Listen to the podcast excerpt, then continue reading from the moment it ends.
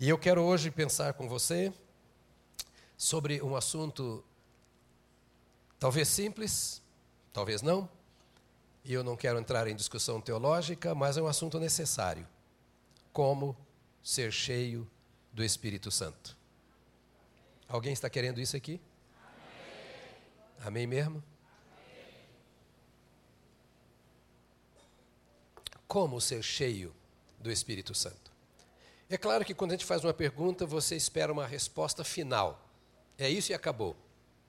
Eu quero levar você a pensar nesta manhã. Para isso, eu quero que você abra comigo a sua Bíblia, no livro de Atos dos Apóstolos, no capítulo 2. Enquanto você procura, quero lembrar que daqui a pouco, às 5 horas, temos outro culto, às 19 horas, temos outro culto, amanhã à noite, temos outro culto, terça-feira de manhã, temos outro culto, quarta-feira à noite, temos, terça-feira à noite, temos outro culto, e quarta-feira à tarde, temos outro culto, e quinta-feira à noite, tem outro culto. É, e sexta-feira à noite também tem outro culto. E sábado à noite tem dois cultos. E domingo que vem tem quatro cultos. Você não cultua com a igreja se não quiser. Eu espero que você queira.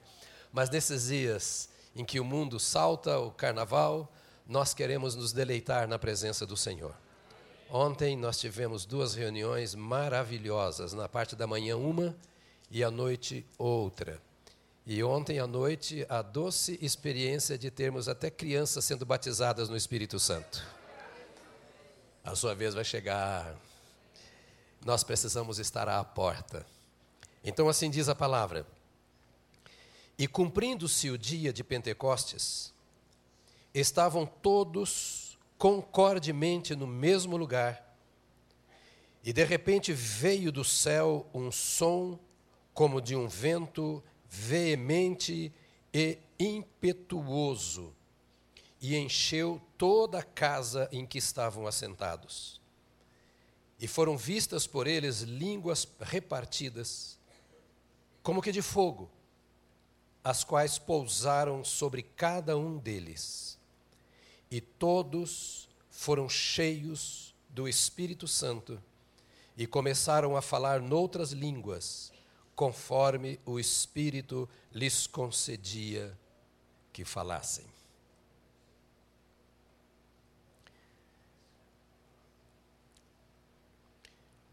Para muita gente, para muitos crentes realmente convertidos, servos do Senhor, por alguma razão, a vida cristã tem sido nada mais do que um passeio turístico na seara do Senhor. Eu nasci na roça, no interior do Paraná. E eu gosto de campo. Sou bisneto de índio, então eu gosto do cheiro da árvore. Eu conservo no meu coração esta, esta cultura do interior.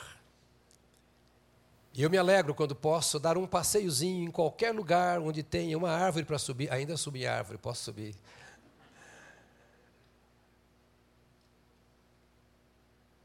E é gostoso quando você vai passando por algum lugar onde tem muito trigo, onde tem muito arroz, onde você tem frutas, onde você tem flores. E alguns irmãos, algumas irmãs que vieram para Jesus e de fato nasceram de novo, às vezes se comportam como eh, se estivessem fazendo esse passeio turístico na seara do Deus vivo. Um dia ele está num culto, outro dia ele está numa célula, outro dia ele está num, num, num, ensaio, outro dia ele está cantando, outro dia tocando, outro dia vai para uma vigília, outro dia vai num profeta, outro dia na profetisa, outro dia não sabe onde vai, não faz nada, e vai passeando por aí como se a vida cristã fosse um passeio, fosse uma contemplação apenas para ver a beleza das coisas, das obras do Senhor nosso Deus, dos cânticos, das orações, das pregações. Mas, meus amados irmãos, a vida cristã é muito mais, muito mais do que isso. A vida cristã é passar toda a vida andando por um caminho apertado, atribulado, no qual você corre seríssimos riscos, pressões e tentações sem limites, ofertas, para desviar do caminho correto. E no meio de toda esta manifestação de pressões, ainda o crente precisa refletir a presença e a glória do Senhor Jesus Cristo. Cada passo, que não é turismo, é uma batalha. Cada momento nessa caminhada, às vezes um conflito. Quando não exterior, interior. Não poucas vezes na caminhada, quando se desejava estar forte, se está fraco. Não é um passeio, é uma guerra. Não é uma brincadeira.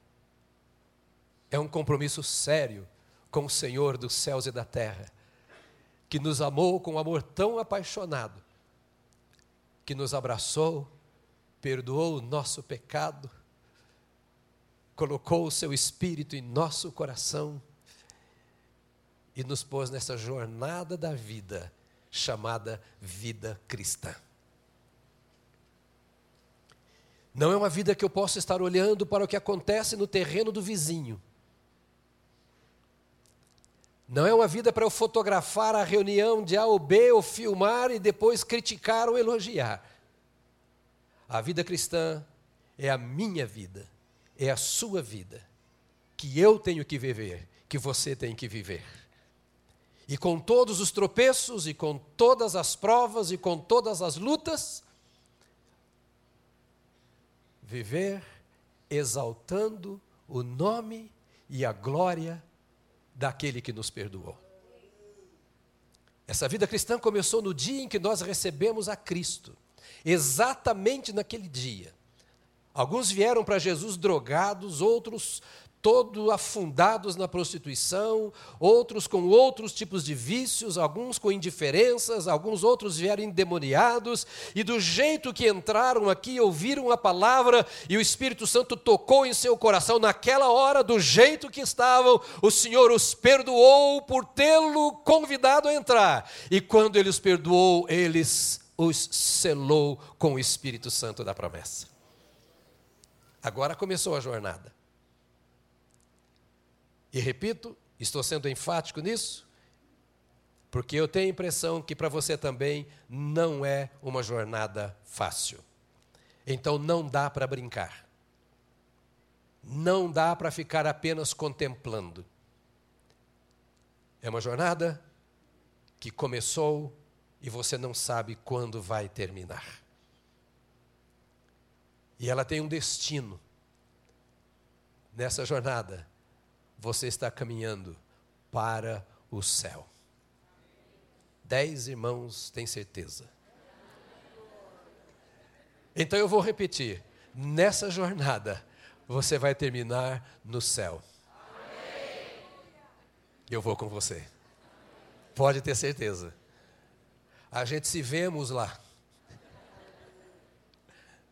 Mas até que lá cheguemos, a vitória nesta caminhada de caminho estreito, de percalços. A vitória nessa caminhada é diretamente proporcional ao quanto do Espírito de Deus está dominando a nossa vida. Não é uma jornada que você faz lembrando da experiência passada, do dia em que você recebeu a Jesus. Não é uma jornada que você pode ser sustentado pelos braços da sua mãe, do seu pai, do seu pastor. Não é uma jornada que você caminha vitoriosamente porque você tem tantos cursos superiores ou porque você tem tal nível socioeconômico. Não é por ser político ou amigo de políticos, não é por você ter estrelas no seu ombro ou por qualquer outra razão. A única maneira que eu e você temos de vencer nesta jornada, de caminhar vitoriosamente, passando e vencendo cada obstáculo, é se nós estivermos cheios, cheios, cheios, cheios do Espírito Santo de Deus. Estudei teologia por alguns anos, mas não me ajuda em nada.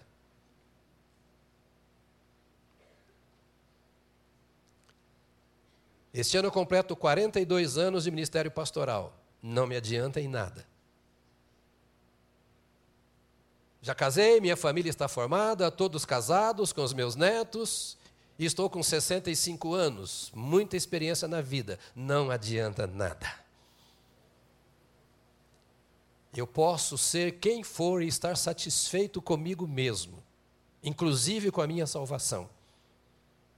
Eu posso ler as Escrituras, conhecê-las completamente. Mas se eu não estiver cheio do Espírito Santo, eu vou viver com o nariz espiritual ralado de tanto cair no chão.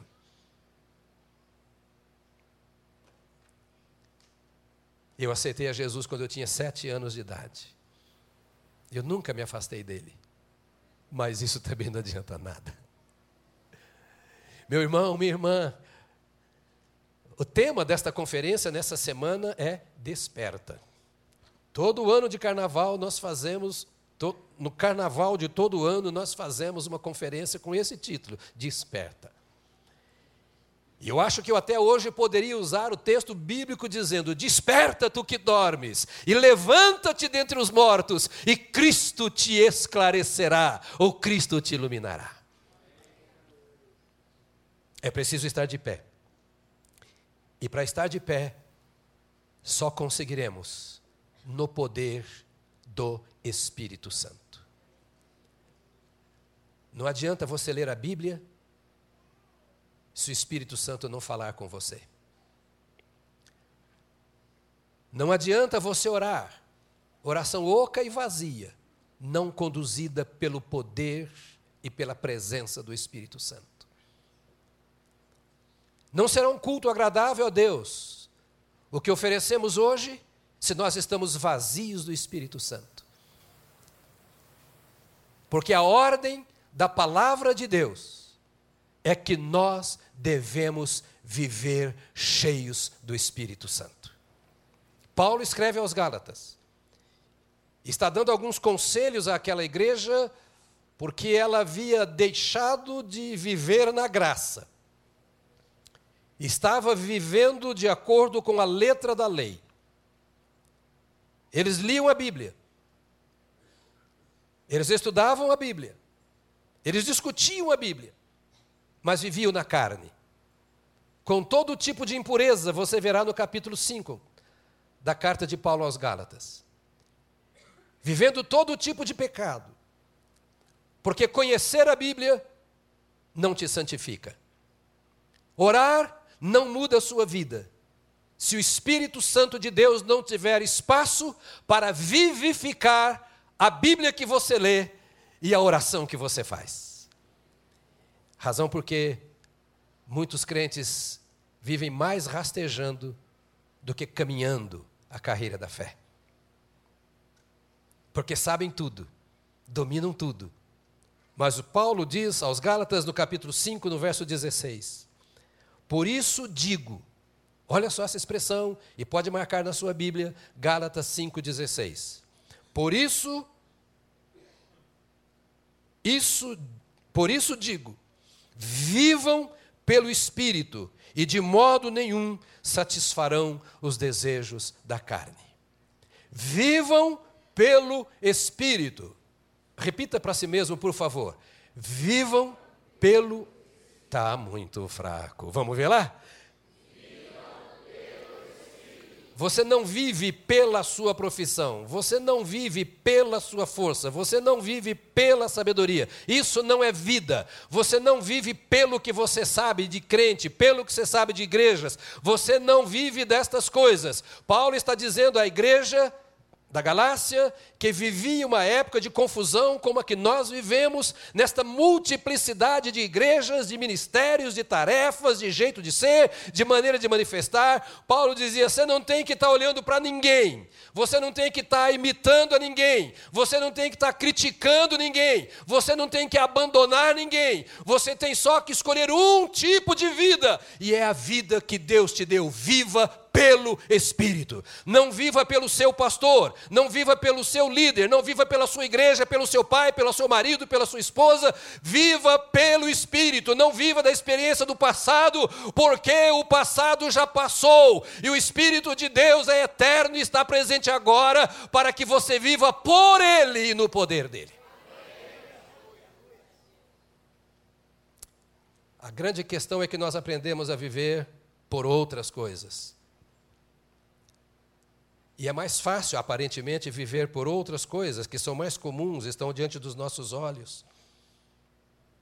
Mas há um chamamento do Senhor para aqueles que são salvos, para aqueles que se entregaram a Ele, para aqueles que reconhecem o poder, a misericórdia, a graça e o amor de Deus. Olha agora, meu irmão, minha irmã, para o Senhor Jesus. Veja quem éramos, quem cada um era. Veja a obra que o Senhor fez em nossa vida. O preço tão alto que Ele pagou pelo nosso pecado, pela nossa redenção. Olha como Ele colocou para correr os demônios que atormentavam. Olha a graça do Senhor que tirou do nosso interior o medo da morte e trouxe-nos a alegria de ser dele, a certeza de que ao morrermos vamos para o céu, coisa que não merecemos. Olha a bondade do Senhor que está ao nosso lado dia e noite. Como sempre repito aqui os meus versículos, o Senhor dizendo: Eu nunca te deixarei. Olha como os anjos do Senhor estão ao nosso redor e nos livram e nos guardam. Olha como Ele vigia por nós dia e noite. Olha quanta coisa o Senhor tem feito e o quanto dependemos dEle até para respirar.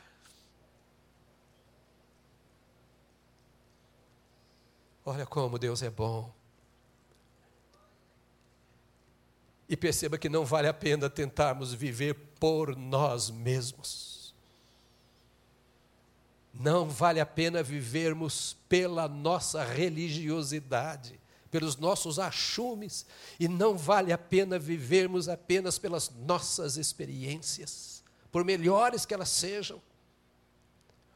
O apóstolo Paulo volta para eles e volta para nós pelo Espírito e diz: vivam pelo Espírito. Viva aqui agora. Viva a hora que você for embora. No local onde você está, qualquer dia, qualquer hora. Viva pelo Espírito como você vive pelo ar que você respira. E parece-me que não é à toa que Espírito em hebraico, ruar, em grego, pneuma, quer dizer ar, sopro, como este ar que você respira, como esse sopro de vida que um dia cessará aqui. Esse ar que me mantém vivo. E Paulo diz: viva pelo Espírito. É só no poder do Espírito que nós podemos outra vez romper os obstáculos do dia a dia. É só no poder do Espírito que nós podemos colocar para correr os demônios que muitas vezes atormentam. É só no poder do Espírito que nós podemos suportar o nosso próprio peso. É só no poder do Espírito que nós podemos ir avançando e vencendo de etapa em etapa. É só sendo cheios do Espírito de Deus que nós podemos ter o prazer de desfrutar da vida de Deus aqui na face da terra.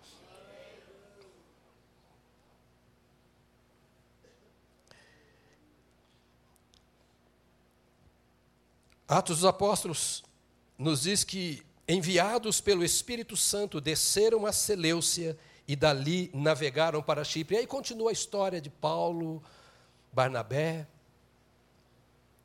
Mas me chama a atenção esta expressão: enviados pelo Espírito Santo. Enviados pelo Espírito Santo.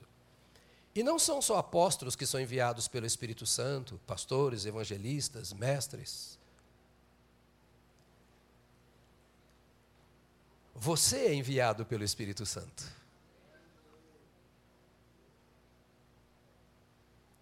Você é comissionado pelo Espírito Santo. E a Bíblia nos mostra que todo o sucesso que os apóstolos tiveram é porque eles eram enviados pelo Espírito Santo. Todo o sucesso que a igreja primitiva teve é porque ela se via como enviada pelo Espírito Santo. A tal ponto de rejeitarem tudo que não era de Deus, colocando a sua vida em risco. Porque era o Espírito Santo quem conduzia os seus sentimentos, os seus pensamentos, os seus valores, o seu propósito de vida.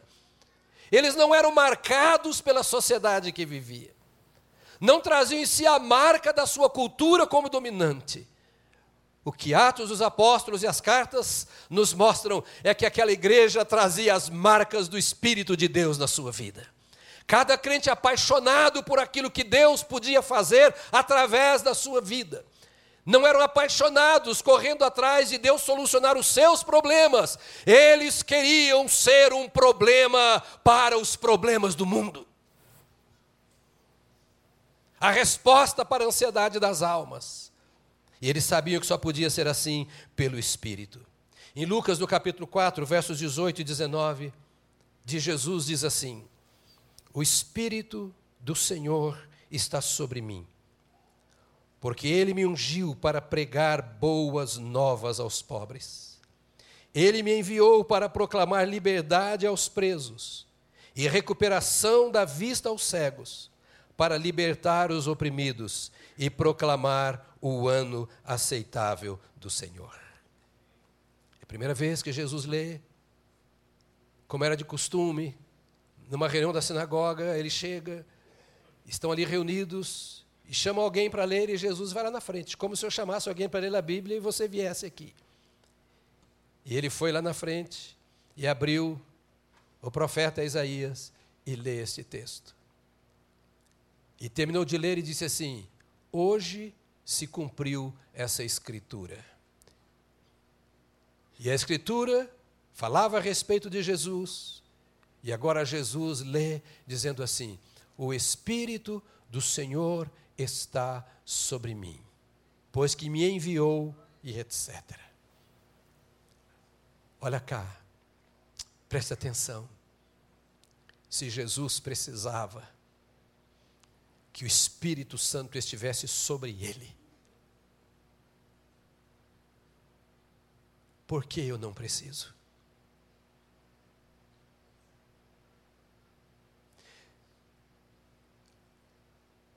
se Jesus proclamava em alto e bom som, diante de uma congregação reunida, que o que movia a sua vida, o seu trabalho, seu ministério, as suas obras, era o Espírito Santo que estava sobre ele. Como eu posso ser ousado ao ponto de viver e fazer o que faço sem que o Espírito Santo esteja a dominar a minha vida? Como eu posso incorrer nesse pecado de, na prática, ser o dono da minha vida e das coisas que faço? Se eu não tenho poder para vencer os obstáculos da caminhada. Como eu posso me arriscar a viver na condição de patrão ou de empregado, de casado ou de solteiro, como crente, sem eu estar cheio do Espírito de Deus. E eu não estou dizendo que estar cheio do Espírito de Deus é fazer barulho ou ficar em silêncio. Não estou dizendo que é pregar o dia inteiro ou pregar uma vez por semana. Eu estou dizendo que ser cheio do Espírito Santo é apenas e unicamente ser cheio do Espírito Santo. Independentemente do local onde estou, do que estou fazendo, de quem eu seja. É ser cheio do Espírito. Não existe hora na vida, não existe prática da vida que possa ser bem feito se eu estiver vazio do Espírito de Deus. Se existisse, Deus não derramaria sobre nós o Espírito Santo. Deus não perde tempo. Ele não tem tempo para perder. Ele é perfeito, íntegro, justo. Tudo que ele faz é porque tem que ser feito. E quando ele te deu o Espírito Santo, não foi para que você dissesse assim apenas, ah, no dia que eu recebi a Jesus, eu recebi o Espírito Santo e agora eu estou salvo, aleluia. Não, nem aleluia dá. Não. É para que você entenda que Ele te deu o Espírito Santo no dia que você recebeu a Jesus, para que no dia a dia você vá se enchendo desse Espírito Santo. É para que esse Espírito Santo cada dia vá dominando a sua vida, ocupando os espaços seja da mente, seja da emoção, seja da vontade, seja das suas decisões, que o Espírito Santo vá tomando lugar na sua vida, controlando o seu ser, porque o Espírito Santo é o Deus vivo que foi derramado por Jesus Cristo para nos guiar em toda a verdade, para guardar, para santificar, para empoderar, para fazer-nos viver a vida abundante que Jesus Cristo ofereceu. E sem o Espírito de Deus, nada dessas coisas acontecem. E na vida de muitos não acontece porque estão passeando na seara do Senhor. É alguém que comprou uma passagem por um tempo determinado para ver como é o campo de Deus. É alguém que por qualquer coisa amanhã ou depois abandona. O campo não é dele, é de Deus. Então ele desvia, cai da fé por causa desse ou daquele.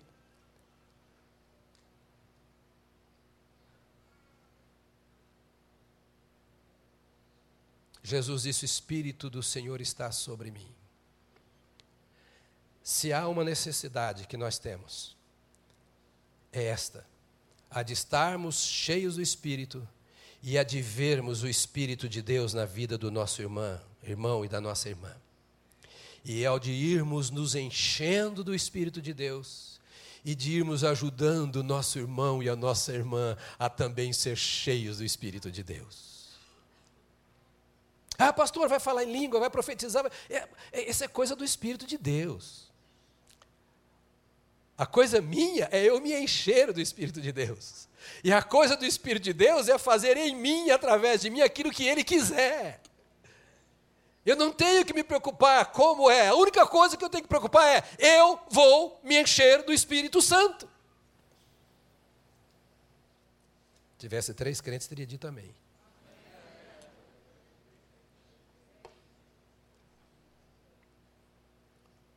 Portanto, meus amados irmãos, ser cheio do Espírito tem que ser a prioridade de todo crente. Não há outra prioridade.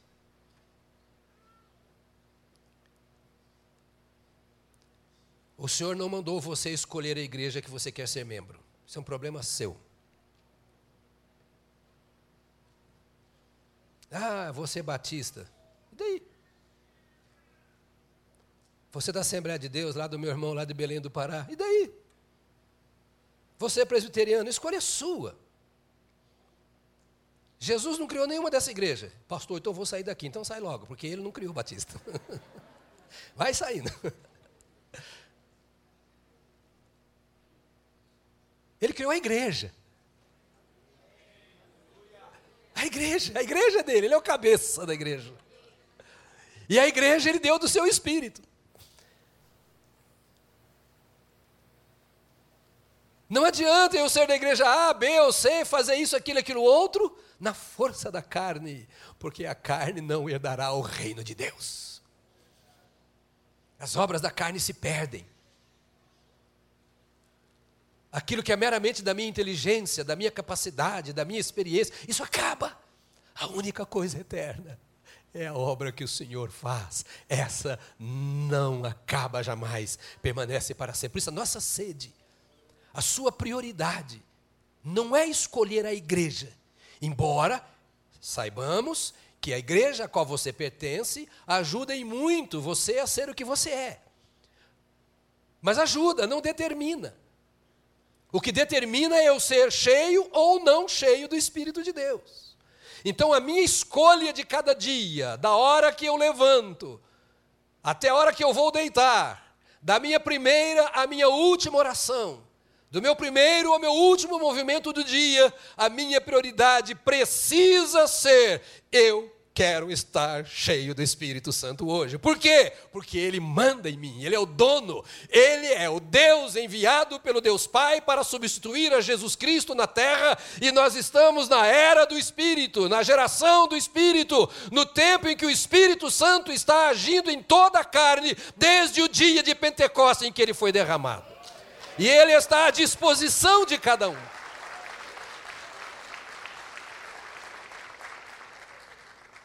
E sabe de algo especial, maravilhoso?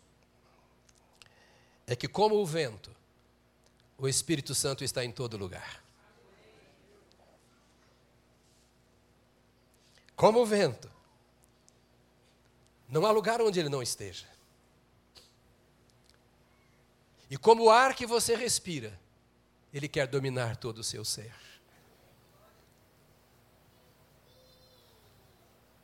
E é extraordinário pensar que agora, neste lugar, neste momento, ele só está pedindo espaço, dizendo para mim, Jonas, deixa eu dominar você enquanto você fala. E a você, deixa eu dominar você enquanto você ouve. Coma só aquilo que é o pão que eu estou te dando, diz o Senhor. Mas coma. Alimente-se da comida que eu estou distribuindo, mas se alimente. E a hora que você for embora, em qualquer condição que você esteja, Ele continuará dizendo a mesma coisa, porque Ele te ama. Por que nos enchermos de paixões que nos separam de Deus?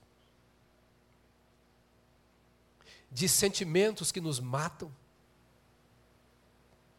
Por que abrigarmos em nossa alma coisas que só nos fazem mal e nos separam de Deus, nos angustiam? Por que dar lugar àquilo que não é de Deus, que é comida podre, contaminada? Se o Espírito de Deus quer nos dar vida e vida em abundância.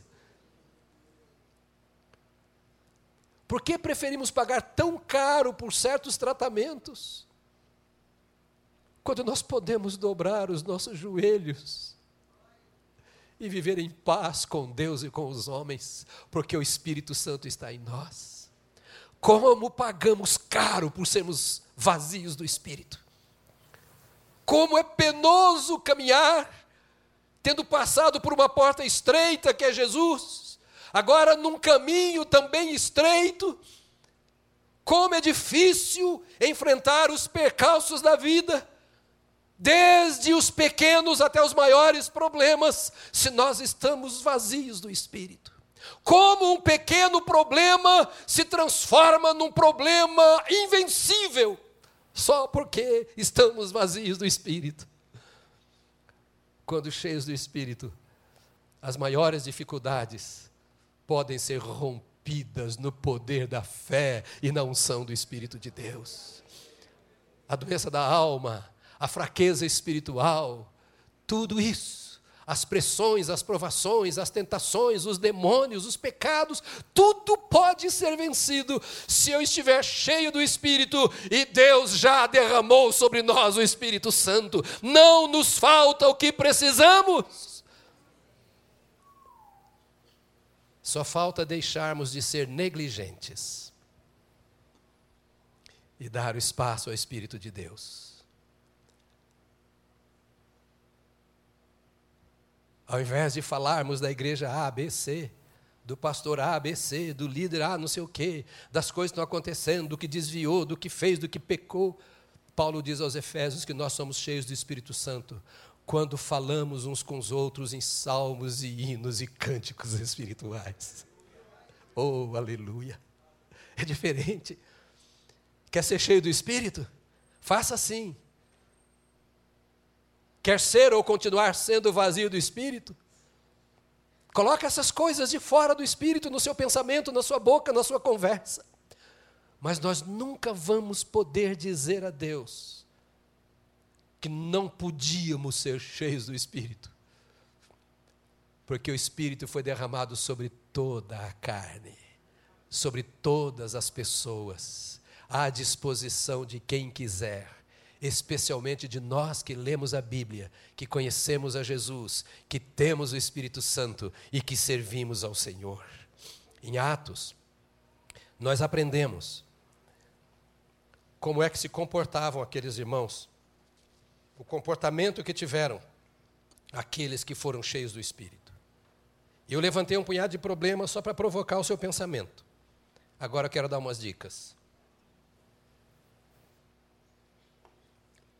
A gente valoriza mais o médico quando ele abre o jogo com a gente e conta que tipo de enfermidade nós temos. Não é, doutor Cláudio? Doutor Cláudio é intensivista. Está aposentado já? Tá. Foi uma vida intensiva. Imagina lá na UTI, onde ele dedicou a vida toda. Alguém depois, quando podia ouvir, o médico dizendo assim: Olha, o seu problema é grave. Imagina o doutor Cláudio falando isso. Ele, fala, ele usava outra linguagem. Tô, a minha linguagem aqui hoje é para agravar a situação. Né? Então, o seu problema é grave. Então, assim, assim, assim, assim. A pessoa vai murchando, murchando, murchando, murchando. Eu estou na UTI, meu problema é grave. Só fala ele esperar, ele daqui a pouco fala que dia que eu vou morrer. Aí ele, o doutor Cláudio termina assim, não, mas tem uma saída, nós encontramos um remédio para você. E você vai sair dessa situação. Que alegria, não é verdade? Tudo que eu coloquei é para que você se sinta agora. A que altura nós estamos da vida? E isso é individual. Tem nada a ver com a sua esposa, não tem nada a ver com seu filho ou com seu pai, é com você. A que altura da caminhada você está? Como é que você está se comportando nessa jornada da vida? Até que ponto o Espírito Santo está te abençoando e você se sente feliz? Tem problema, mas aqui dentro tem o Espírito de Deus, porque o que faz a diferença é isso. Não é que o Espírito de Deus vai evitar problema, é que com o Espírito de Deus até o vale da sombra da morte é vida. Como se comportavam essas pessoas? O que nós lemos do texto aqui de Atos, a primeira coisa que nós vemos é que estas pessoas que foram cheias do Espírito Santo eram discípulos de Jesus. Discípulos de Jesus. Eles não eram frequentadores de reunião. Eles não eram interessados na cura, na libertação, não sei o que para a sua vida. Eles eram interessados em seguir a Jesus. Eu acho isso aqui uma coisa maravilhosa, embora tão simples. Porque eram homens que andavam com Jesus. Eram pessoas que aprendiam de Jesus. Era gente que obedecia a Jesus. O compromisso destes homens e destas mulheres era com a pessoa do Cristo, o Filho do Deus vivo. Cada um deles tinha seus problemas, defeitos, necessidades, expectativas e tudo mais, como eu e você. Cada indivíduo era diferente do outro, no que era bom e também no que era ruim. No que fazia de certo e no que fazia de errado. Nas expectativas. Eram todos diferentes. Mas havia uma coisa na qual eles eram iguais. Eles eram discípulos de Jesus desde o dia que conheceram a Jesus, eles decidiram entregar a sua existência para aprender de Jesus e para obedecer a Jesus.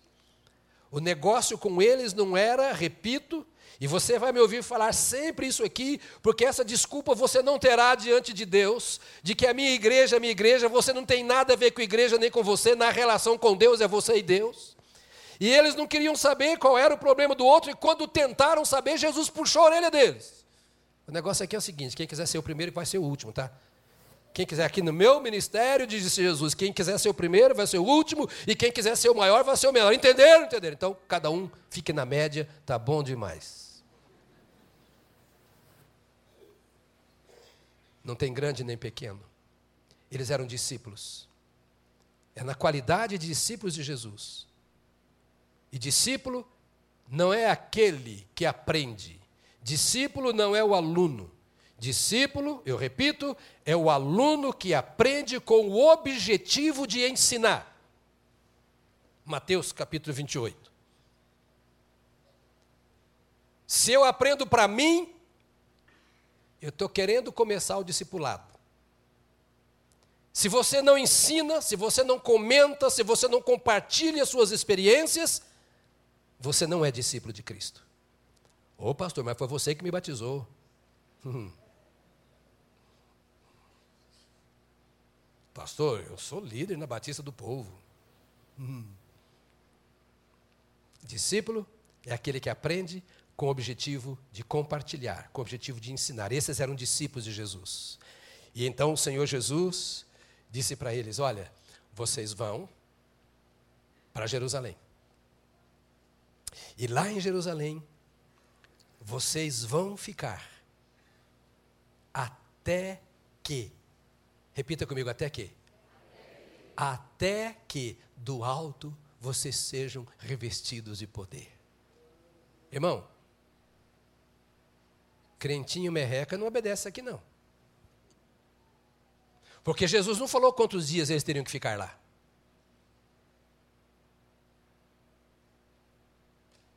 Vocês vão para Jerusalém e fiquem lá até que vocês sejam revestidos de poder. Por que foram? Porque eram discípulos.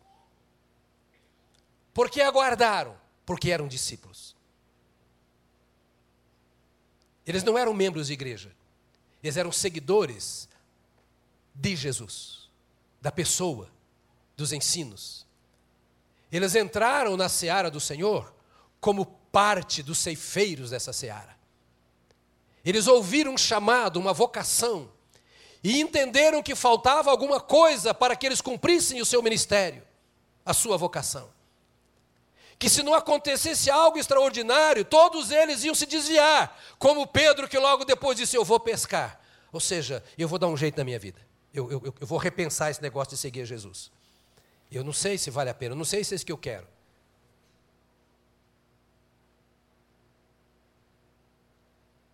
Mas eles aprenderam de Jesus. E disseram: Nós vamos para lá. E vamos ficar lá até que do alto nós sejamos revestidos de poder. O nosso problema é que o até que demora muito para nós. Ontem pela manhã eu preguei sobre Elias, debaixo do zimbro. E o tema da mensagem foi debaixo do zimbro. E falei de algumas situações que colocam você debaixo do zimbro.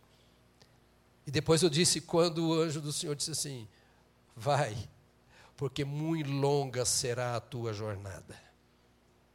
Ou seja, vai até que termine a tua jornada. Não fique no meio do caminho. Não preguei sobre isso, não, estou dizendo aqui agora.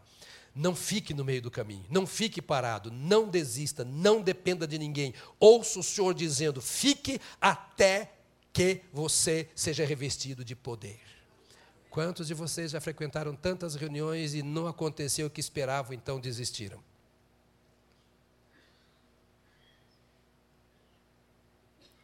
Eu estava numa reunião da CEPAL, anos atrás, com um colega.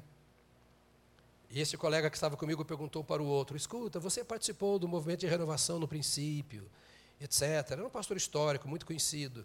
E você andou com os principais homens do movimento de renovação espiritual. E você hoje fala contra, você desistiu. Por quê? Ele disse: Olha, eu fui com o pastor A, B, C, e falou alguns nomes, gente importante que vocês conhecem.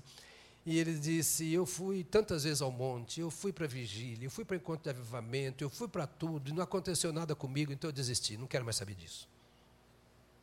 Pastor, não o critico, eu compreendo. Mas até que alguns se convertem são batizados no Espírito Santo na hora da conversão e são cheios do Espírito e vão viver. Outros demoram semanas, outros meses. Eu fui batizado no Espírito aos 17 anos.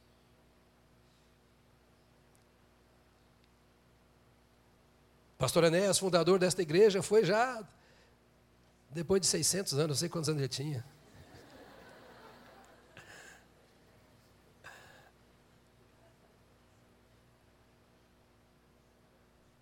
Até que você não foi cheio ainda. Continue buscando até que. Há um vazio. Embora você tenha o Senhor, alguma coisa falta para completar. Até que. Quanta coisa passou na cabeça daqueles discípulos. Talvez desejo de desistir, cansaço. Pedro lembrando da sogra, coisa terrível.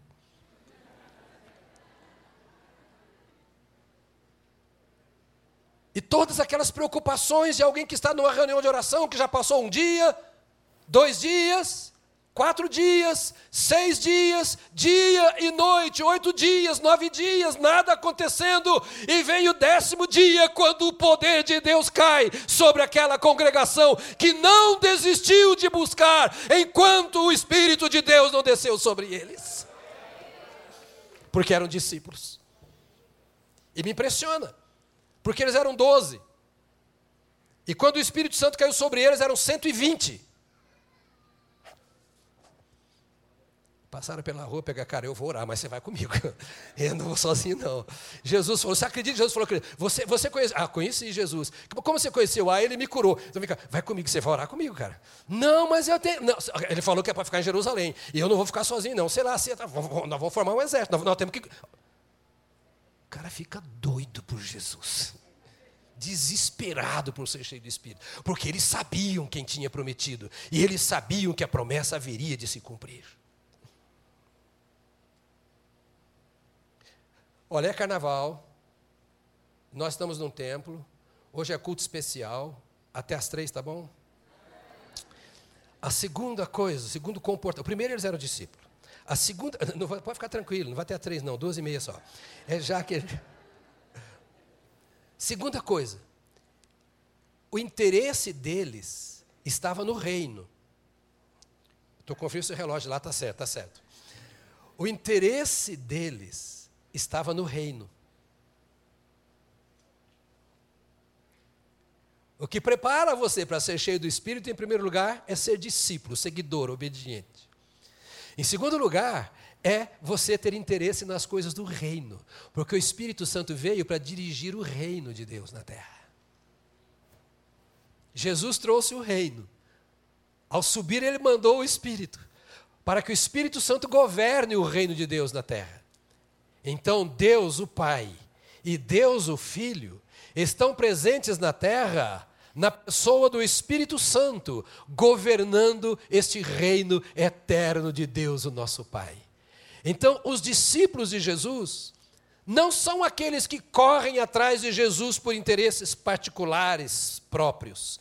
São aqueles que correm atrás de Jesus. Ei, Senhor, me dá o privilégio de fazer parte do teu reino na face da terra.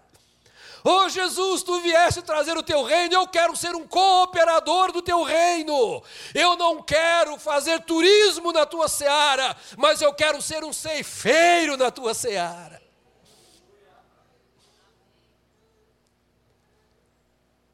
Porque a promessa é que eles receberiam poder quando descesse o Espírito Santo para eles serem testemunhas. Não era para serem os maiores, os mais privilegiados mas era para saírem como testemunhas pela terra para pregar o evangelho que receberam de Jesus. Jesus disse para eles: depois do seu sofrimento, Jesus apresentou-se a eles e deu-lhes muitas provas indiscutíveis de que estava vivo. Apareceu-lhes por um período de 40 dias, falando-lhes acerca do reino de Deus.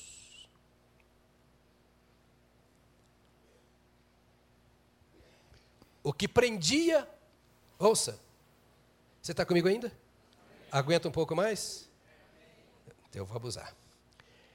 O que prendia aqueles homens a Jesus era o reino de Deus.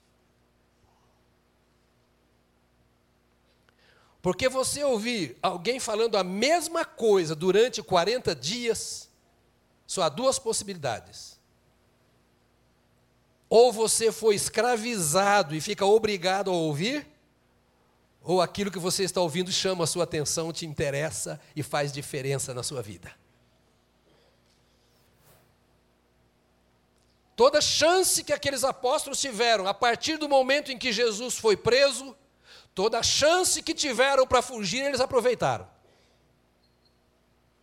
É só ler a história. Igualzinho você, tá? Toda a chance que tiveram para escapar, escapavam.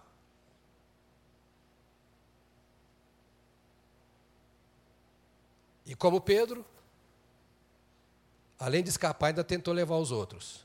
Estou estressado, eu vou pescar. E os outros foram com ele. Mas na hora que eles ouviram um toque de Jesus, porque Jesus provou que estava vivo, que tinha ressuscitado e que era ele mesmo, 40 dias ouvindo, Jesus falou: vai lá para Jerusalém, porque lá vocês vão ser cheios do Espírito Santo. Eles disseram: nós vamos, porque o que nós queremos é o teu reino. É a oração que estudamos até esses dias do Pai Nosso: venha o teu reino. Este é o clamor, eu desejo daquele que quer ser cheio do Espírito Santo. Eu não quero ser cheio do Espírito Santo para ser visto. Eu não quero ser cheio do Espírito Santo para ter dons. Não quero ter cheio do Espírito, ser cheio do Espírito Santo para ter ministérios. Eu quero ser cheio do Espírito Santo porque eu quero que o teu reino venha na minha vida. E é o Espírito do Senhor que reina no reino de Deus. É o teu Espírito que governa meus sentimentos, minhas emoções, as paixões da minha alma. Tudo é controlado pelo teu Espírito. Então eu quero o teu reino. É a paixão pelo reino de Deus. A terceira e última coisa que eu vou falar hoje aqui sobre aquilo que eles nos ensinam do seu comportamento para que pudessem ser instrumentos e cheios do Espírito Santo é que eles tinham disposição para esperar até o cumprimento da promessa. Citei isso há pouco. Ou seja, eu vou insistir, insistir, insistir até que aconteça comigo.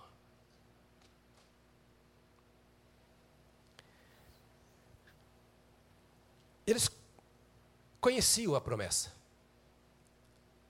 Joel capítulo 2 estava na cabeça deles. Eles sabiam que um dia isso iria acontecer. João, o evangelista, anunciou: aquele que vem depois de mim é maior do que eu, e ele vos batizará com o Espírito Santo e com fogo. Jesus já havia dito para eles, agora no capítulo 1 de Atos, ele repete: olha, do jeito que eu falei para vocês, se você ver no texto, fala, como eu já vos ensinei, agora vocês vão para Jerusalém, porque vocês precisam ser cheios do Espírito Santo. Os apóstolos confiaram na promessa que está no Velho Testamento. Eu poderia voltar para Isaías, para Ezequiel, para Jeremias. Os apóstolos acreditaram na promessa de um derramar do Espírito de Deus que faria com que o povo de Deus se levantasse como um, um exército ressurreto de um vale de ossos secos e que faria diferença na face da terra.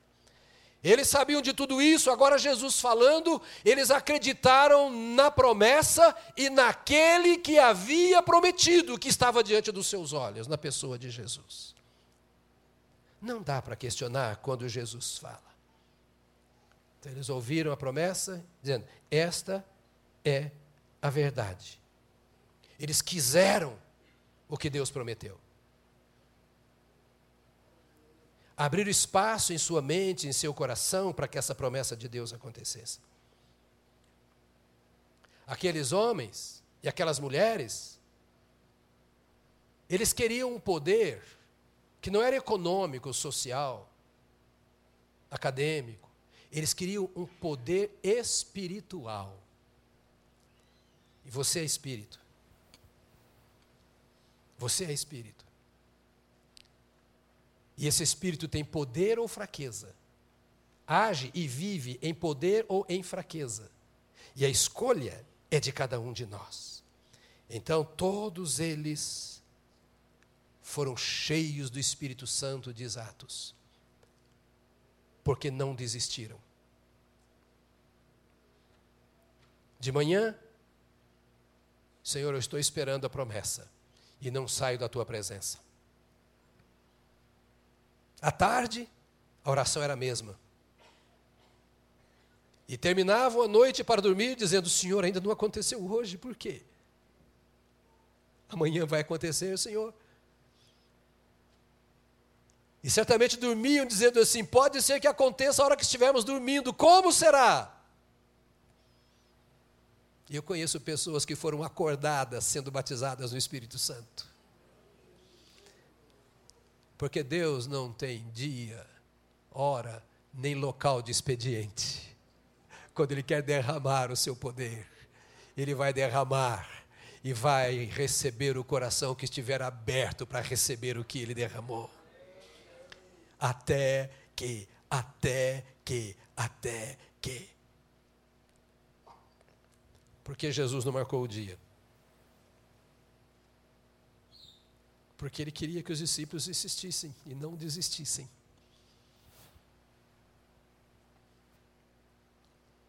Porque não aconteceu na sua vida ainda.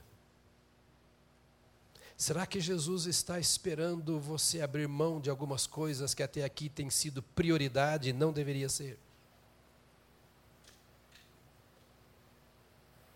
Mas eu concluo Lembrando, eu não quero me limitar a batismo no Espírito Santo. Esta igreja, ela tem a gloriosa virtude de ser batista. Mas é uma igreja que crê no batismo no Espírito Santo como experiência distinta da regeneração. Nós queremos que a hora que você é salvo, você é selado no Espírito Santo. E depois que você recebe o Espírito Santo, você vai levar uma vida de enchimento do Espírito. E para nós, batismo no Espírito Santo é a sua primeira experiência de enchimento. Quando você abre espaço para esse Espírito de Deus que está no seu coração começar a fluir e encher sua vida. E é essa primeira experiência que nós chamamos, biblicamente, de batismo no Espírito Santo. E a partir daí, é andar no Espírito, é viver no Espírito é se encher do Espírito a cada dia. Eu leria um punhado de textos aqui, pelo menos uns sete que eu separei do livro de Atos e não vou ler porque você está com o olho de fome olhando para mim, eu estou ficando constrangido já, eu já estou até ficando com fome também. Né? Mas é, eu leria aqui uns sete textos bíblicos mostrando as tantas, pelo menos sete ocasiões em que o Espírito Santo de Deus foi derramado sobre aqueles que já tinham o Espírito Santo. Ou seja, foi enchendo, enchendo, enchendo, enchendo, enchendo. E houve um dia que a igreja estava reunida e orou, orou, orou, orou, orou, orou, orou, mas orou tanto, tanto, que o poder de Deus veio, eles foram cheios do Espírito Santo e o lugar foi abalado, tremeu o lugar onde eles estavam vivendo. Oh, meu irmão, para eu parar de pregar para você e para a gente orar, deixa de ser turista no reino de Deus. Não aceite a condição de passear na seara do Senhor. Seja faminto e, se puder, fominha nessa seara de Deus. Coma do trigo, beba do leite, alimente-se da vida, deixe o Espírito de Deus conduzir os seus passos, e você vai ver que você não vai se importar com o que está acontecendo por aí. A vida de Deus vai dominar a sua vida, a glória de Deus vai encher a sua fraqueza, a sua pequenez vai ser de fato exaltada na presença de Deus, e Ele será tudo na sua vida, e Ele fará mais do que você pode imaginar, se você se deixar encher pelo Espírito de Deus. Quero convidar você a ficar de pé nesta hora. O pessoal da banda me abandonou, desmaiaram de fome. Cadê eles? Estão aqui desde sete da manhã. Só sobrou eu, estou só, Senhor. Todos. Nós vamos orar agora. E eu vou convidar você para voltar às 5 horas, você não tem o que fazer mesmo, volta depois às 7 horas, né? Tá todo mundo sem fazer nada, ficar casa vendo televisão, vai ver Faustão, encher a cabeça de porcaria, como é que é que o Espírito Santo vai entrar na sua vida? Ah, pastor, mas o curi... Não, não, mas... É tempo em que o diabo está solto em nossa pátria. Está sendo festejado, cultuado, Será que os filhos das trevas são mais prudentes do que os filhos da luz nesse sentido? Se consagram mais aos seus deuses, com sacrifícios de todos os sentidos, do que nós nos consagramos ao Senhor nosso Deus? Será que não vale a pena uma parada especial até que, quem sabe hoje, por que não?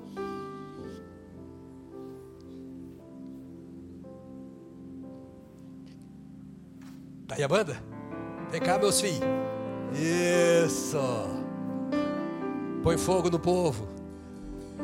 Nós vamos cantar e depois nós vamos orar. E depois nós cantamos, depois vamos, vamos cantar, vamos cantar. Adore ao Senhor. Depois oramos juntos.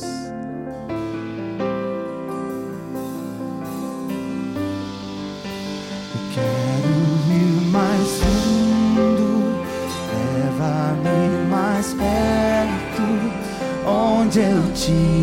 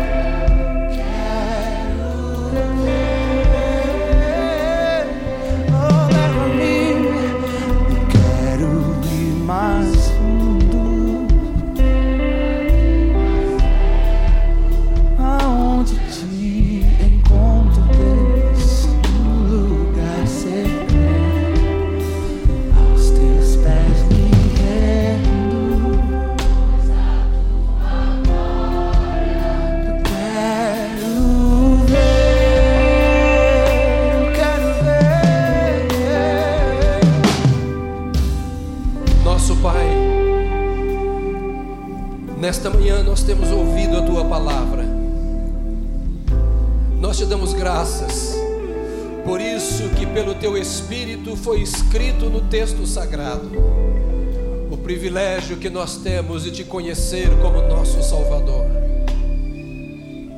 O privilégio de podermos receber o selo do Espírito Santo da promessa em nosso interior quando fomos salvos.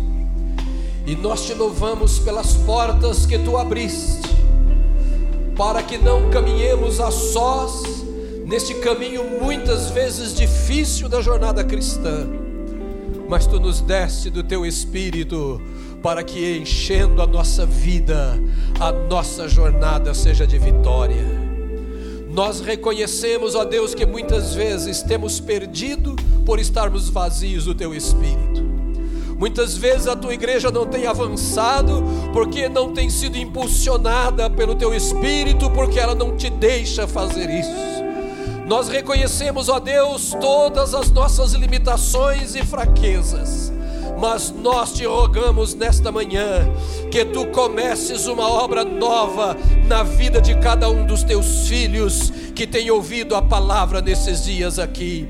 Ó Senhor, que aquilo que tu fizeste na vida dos nossos primeiros irmãos aconteça na vida dos irmãos que aqui estão agora, que os céus se abram, que os céus se movam, que teu espírito cresça em ação na vida da tua igreja, que o poder do Senhor desfaça todo e qualquer outro poder, que a fraqueza seja vencida pela força dos céus, que, ó Deus bendito, aquilo que empana a tua glória em nosso meio seja removido e que a glória do Senhor se manifeste poderosa no meio da tua congregação. Pai, conduz os teus filhos nessa semana em caminhos de fome e de sede, de desejo, de esperança e de expectativa de que a qualquer momento sobre a sua vida. Torrentes de vida eterna cairão, ah, rios de águas vivas descerão, e os teus filhos serão inundados pelo teu espírito, e o teu espírito correrá como rio em nosso meio, e a tua glória será vista por todos aqueles que nos cercarem. Deus bendito, que a tua misericórdia nos alcance e o temor do Senhor domine o nosso coração, para que não abramos mão e nenhuma das tuas ovelhas aqui presente abra mão do direito, do privilégio, da bênção que tem de ser cheio do Espírito do Senhor. Que não haja qualquer desculpa ou justificativa, mas que os teus filhos descansem no teu altar a sua alma, para que ela seja banhada pelo sangue do Cordeiro, todo pecado desfeito tudo aquilo que trava a tua ação destravado, tudo aquilo que impede a tua voz de chegar ao íntimo, seja também arrancado. Ó Deus, trabalhe o coração dos teus filhos, para que ser cheio do Espírito seja a prioridade de cada um de nós, de cada homem e de cada mulher, e que cada um odeie o pecado vire as costas para as trevas que cada um dos teus filhos das tuas filhas rejeitem qualquer vantagem deste mundo que venha em prejuízo à ação do teu Espírito Santo. Limpa as nossas vidas, quebranta os nossos corações, santifica-nos na tua palavra e no poder do teu Espírito e derrama o teu fogo sobre esta congregação para a glória do teu nome, para a expansão do teu reino em nome de Jesus Cristo. Amém, amém, amém.